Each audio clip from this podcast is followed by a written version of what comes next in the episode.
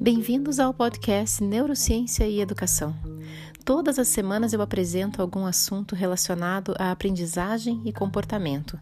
De filósofos antigos a pesquisas recentes em neurociências, vamos percorrer o mundo das ideias sem restrições e associar essas informações de forma que nos ajude a ensinar, aprender e a viver melhor.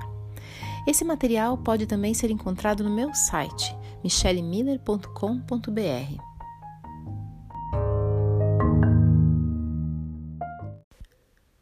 No episódio dessa semana, vamos falar sobre as mudanças necessárias para que a educação se adapte à revolução da informação e às demandas que vêm com essa nova realidade.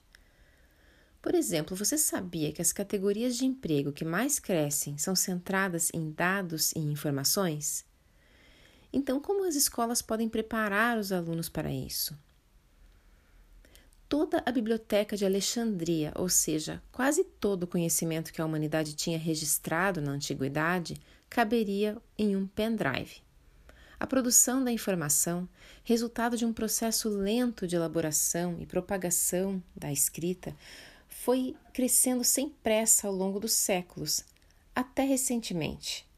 Apenas nos últimos dois anos foram produzidas 90% das informações registradas, de acordo com a Câmara de Comércio Americana. Elas passaram a compor um monstro que conhecemos como Big Data e que cresce de forma exponencial e irreprimível.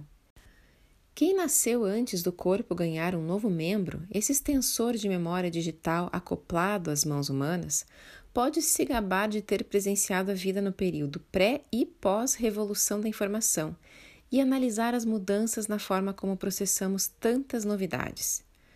O livre acesso a uma quantidade de conhecimento cada vez mais difícil de gerenciar é o ponto de partida de onde se estendem, por um lado, caminhos repletos de descobertas, conexões e derrubadas de barreiras, e por outro, alguns mais perigosos, cheios de distorções. Afinal, todo o excesso resulta em uma queda na qualidade, lógica que se aplica também a valores mais intangíveis, como conhecimento.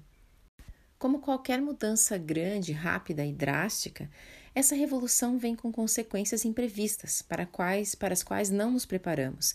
Aprendemos a nos adaptar a elas na prática, com muitas tentativas e desastrosos erros. E a educação está na fase de adaptação, testando soluções para essas novas necessidades que exigem uma reorganização urgente e talvez contínua das prioridades. Se antes o ensino era baseado no armazenamento de fatos, para que pudessem ser acessados caso fossem requeridos, hoje deve priorizar a seleção e interpretação das informações. Sem a capacidade de distinguir entre fatos e opiniões, entre correlação e causalidade, entre o impossível e o improvável que se misturam e se disfarçam cada vez melhor, o risco de escolhas infelizes, das individuais às coletivas, passa a ser muito alto. Então vem a questão: o que tirar e o que acrescentar nos currículos para garantir que a educação sirva às novas formas como a sociedade passou a operar? O exercício do domínio sobre a atenção, tão fragilizada pelo volume de estímulos e pela ansiedade que eles geram, é um ponto de partida, uma vez que sem ela não existe aprendizagem alguma. Habilidades sociais e criativas, mais valorizadas que nunca, também devem encontrar seu espaço, e não apenas em salas de arte ou no pátio da escola, mas na forma como conhecimento, de maneira geral, é absorvido e utilizado pelos alunos.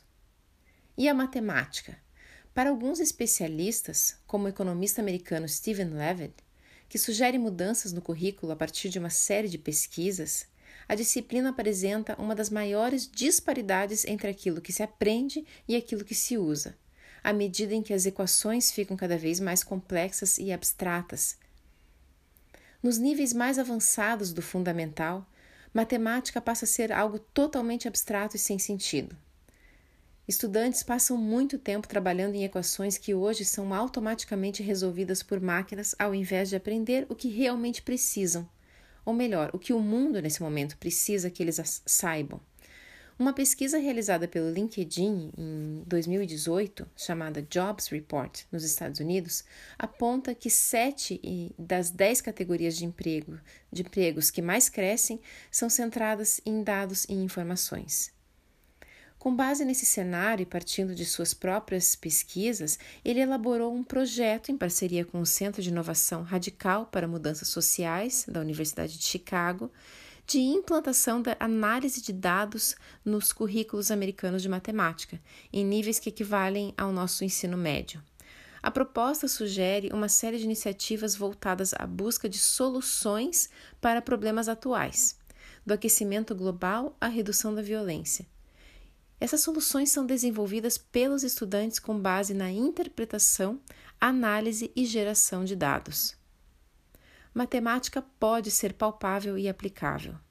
Para isso, deve ser ensinada de forma integrada a outros conhecimentos, com o objetivo de construir o longo caminho que leva ao pensamento crítico, esse conjunto de habilidades que nos diferencia e nos dá domínio sobre as máquinas, nos capacita a selecionar e manipular as informações, e motiva a encontrar questões ainda não formuladas e soluções ainda não concebidas.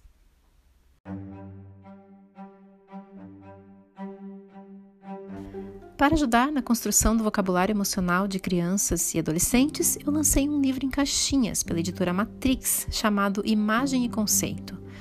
Pela mesma editora você vai encontrar outro título de minha autoria, chamado Questões de Compreensão de Textos. Você pode conferir ambos pelo site da editora ou da livraria de sua preferência. Se você quiser levar capacitação à sua empresa, entre no site michellemiller.com.br e envie um e-mail. Os temas que abordo são leitura e compreensão da linguagem, em cursos e mentorias voltados a professores e pais, e para o mundo corporativo, levo estratégias com base em neurociência sobre como exercitar a criatividade, a inteligência emocional, a flexibilidade e como administrar tempo e atenção para maior produtividade. Muito obrigada por ter me acompanhado nesse episódio e até semana que vem.